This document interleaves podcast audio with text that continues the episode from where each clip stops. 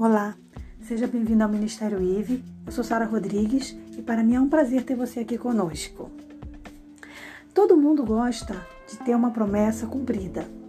Como é bom quando as pessoas prometem algo para nós e elas cumprem o que prometem, não é verdade? O tema do nosso, da nossa meditação de hoje, na verdade, fala sobre isso. Fala sobre promessa, cumprimento de promessa.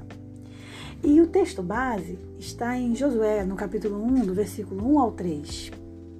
Eu vou ler para a gente poder entender melhor. Abre sua Bíblia aí se você puder e diz assim, ó.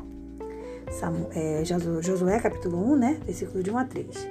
E sucedeu, depois da morte de Moisés, servo do Senhor, que o Senhor falou a Josué, filho de Num, servo de Moisés, dizendo: Moisés, meu servo, é morto.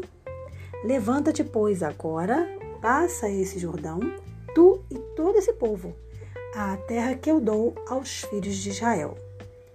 Todo lugar que pisar a planta do vosso pé, vou-lo tenho dado, como eu disse a Moisés. Essa promessa é muito bonita, porque é uma promessa de uma terra, é uma promessa de moradia. E quem é que não quer ter uma moradia própria?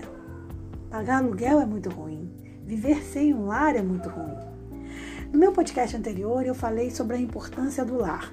E a gente viu que nem sempre ter uma casa significa ter um lar. Mas a promessa do Senhor é de um lar de verdade. Se a gente olhar para a questão pessoal ali de Josué, aquela posse da terra prometida já era um sonho antigo os hebreus, eles já alimentavam o sonho de ter uma terra há muito tempo, que eles já estavam cansados de serem escravos. Foram mais ou menos uns cinco séculos de espera, é muito tempo. E estava ali, bem diante dos olhos deles, a oportunidade de receber uma terra prometida. Mas, como tudo na vida, não seria tão fácil assim. Tinham obstáculos, como existem obstáculos na vida de todos nós até hoje, alguns menores, outros maiores. Mas sempre existem obstáculos. E essa já é a primeira lição que a gente tem que entender. Que uma coisa, não é porque ela é boa, ela, ela vai vir tão fácil. Ela vai ter obstáculos. E também é importante a gente entender que porque tem obstáculos, não significa que não é bom. Porque tem gente que vê um obstáculo e já desiste. Ah, não é para mim. Ah, não é a promessa. O obstáculo pode inclusive significar que é a promessa. Você só tem que avaliar o obstáculo. E não foi diferente com, com o povo hebreu. Eles tinham ali os obstáculos, o Rio Jordão era um deles. Tinham que vencer os inimigos também que estavam ali, seguindo-os, perseguindo-os, do outro lado ali. Diariamente em nossa vida vão existir, existir batalhas a vencer. É como eu falei, algumas maiores do que outras. Então vai ter até dias que você vai achar que não venceu ou não teve nenhuma batalha para vencer. Mas teve, tá? Porque diariamente você vence uma batalha. Então é aquele ditado: você mata um leão por dia. E isso é normal. Então não se sinta menor se você está com uma dificuldade para vencer. Pelo contrário, a palavra de Deus diz: é, glorifique a Deus, porque Deus te repreende ou cria obstáculos ou cria, é, lhe permite, na verdade, ele não cria, mas ele permite obstáculos, dificuldades para que os filhos evoluam, cresçam. Então não fique triste com o obstáculo. Entregue esse obstáculo ao Senhor. E outra coisa que eu acho que é muito importante a gente tirar como lição nessa história de Josué é a de que não basta somente a gente ter o sonho. Ah, eu tenho o sonho de ser empresário. Ah, eu tenho o sonho de abrir não sei o quê. Ah, eu tenho o sonho de estudar não sei o quê. Se você só tem o sonho, você não vai sair do lugar. O sonho sem uma ação não se realiza. Tem um ditado que diz assim: pensamento gera sentimento, que gera comportamento. Então, para você agir, você tem que pensar. Então, primeiro você sonha. Você imagina, planeja, mas é muito importante colocar esse plano em ação quando você chega ao ponto de ter a certeza de que aquilo é de Deus, de que aquilo é bom. Então, só sonhar não é suficiente.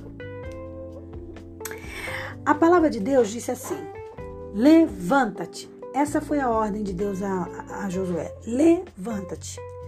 Então, o que, que significa esse levanta-te? Levantar da cama somente? Não.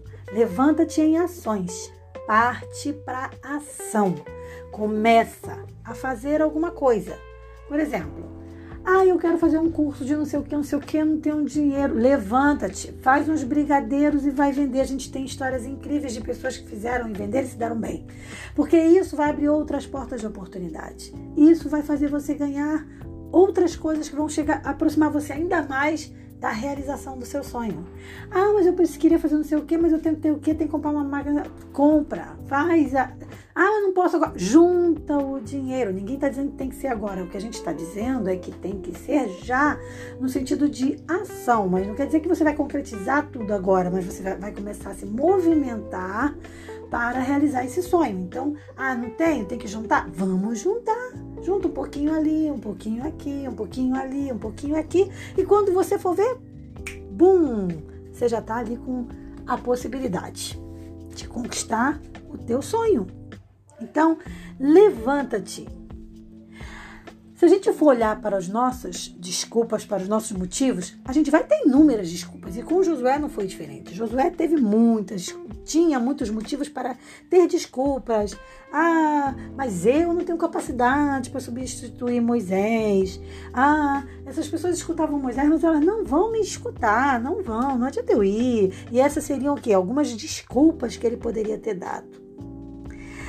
Ele tinha temores? Óbvio. Você acha que Josué assumiu essa responsabilidade sem medo nenhum? Impossível, né? Ele era humano como eu e você. Ele temeu, mas ele foi ousado, ele foi corajoso. E é isso que Deus espera de nós. Deus não está pedindo para você que para realizar teu sonho você seja uma pessoa totalmente sem medo, totalmente desenvolta. Não. Deus está dizendo para você começar encarar tudo, mesmo com medo. E assumindo mesmo, eu tenho medo, mas eu tenho o Senhor dos Exércitos ao meu lado, amém? Então não vou deixar o medo me abater. Então não é que você não tenha medo, você não vai deixar o medo sobressair, viver acima de você. E com o tempo, vai por mim, esse medo vai embora. Porque o medo, ele, ele é assim, ele é covardezinho. Ele fica ali, mas se ele vê que não ganhou nada, ele sai. Então, não perca oportunidades importantes da sua vida simplesmente porque temeu lutar, simplesmente porque teve medo. Não, não, não permita isso. Esse comportamento medroso, omisso, ele não agrada ao Senhor. E é por isso que até mesmo dentro da igreja a gente vê muitas pessoas fracassarem. E o nome certo é esse mesmo, fracasso. Olha que nome horrível. Eu detesto essa palavra, fracasso. Como assim fracasso? Na minha vida, até o que para algumas pessoas pode parecer fracasso, foram verdadeiras vitórias. Vamos usar, por exemplo, um exemplo. Eu sou mãe de uma criança especial, meu filho é autista. Para muita gente isso pode significar um fracasso, mas se eu disser para você que as melhores, as maiores conquistas da minha vida e as maiores alegrias só vieram depois do meu filho mais, mais novo. Você acreditaria? Eu sou uma pessoa muito melhor hoje. Eu tenho uma família linda hoje. Então, como é que eu posso dizer que foi fracasso? Fracasso é aquilo que você acredita que é fracasso. Porque muita coisa que para alguns podem ser fracasso, para outros podem ser verdadeiras vitórias, verdadeiras realizações. Então, não dê ouvidos aos, ao que as pessoas dizem. Foque no que é vitória para você. Porque também, muitas das vezes, o que é vitória para o outro não é vitória para você. Então, o que é a verdadeira vitória? É ter paz, felicidade, não dever nada a ninguém, andar com a cabeça erguida e, como o Davi fala, né? Deitar a cabeça no travesseiro e dormir tranquilo, aquele sono maravilhoso. E ter Deus acima de tudo. E isso é vitória.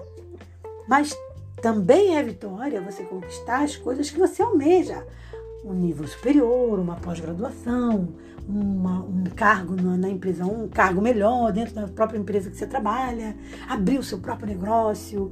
Ah, mas eu, eu sou humilde, eu quero vender coxinha, mas que maravilha! Você quer vender coxinha, mas que faça a melhor coxinha, mais saborosa e se realize.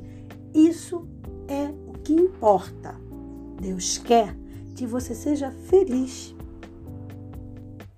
Então, não se deixe abater.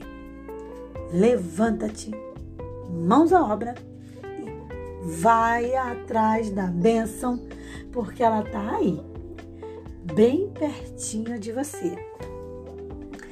Um forte abraço e até o nosso próximo encontro. Paz.